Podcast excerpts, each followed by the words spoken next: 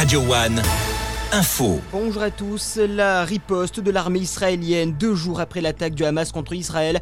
Le Tzal annonce aujourd'hui avoir repris le contrôle total de certaines localités près de la bande de Gaza. Dans le même temps, deux roquettes ont frappé la banlieue de Jérusalem. Des sirènes d'alerte anti-roquettes ont été entendues ce matin.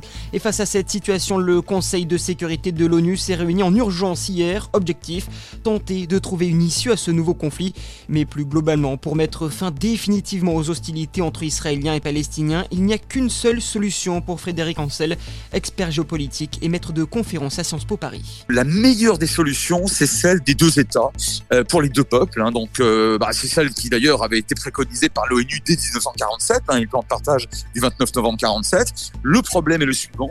Aujourd'hui, nous avons un gouvernement israélien qui n'est pas favorable à cette solution-là, une autorité palestinienne qui est complètement paralysée en, en Cisjordanie, et le Hamas qui non seulement ne reconnaît pas Israël, appelle systématiquement à sa destruction, est un mouvement islamiste radical, et enfin ne reconnaît même pas les actions de l'autorité palestinienne elle-même. Et en France, de nombreux rassemblements pour soutenir le peuple israélien vont avoir lieu aujourd'hui à Paris. La tour Eiffel s'illuminera également à 20h aux couleurs d'Israël.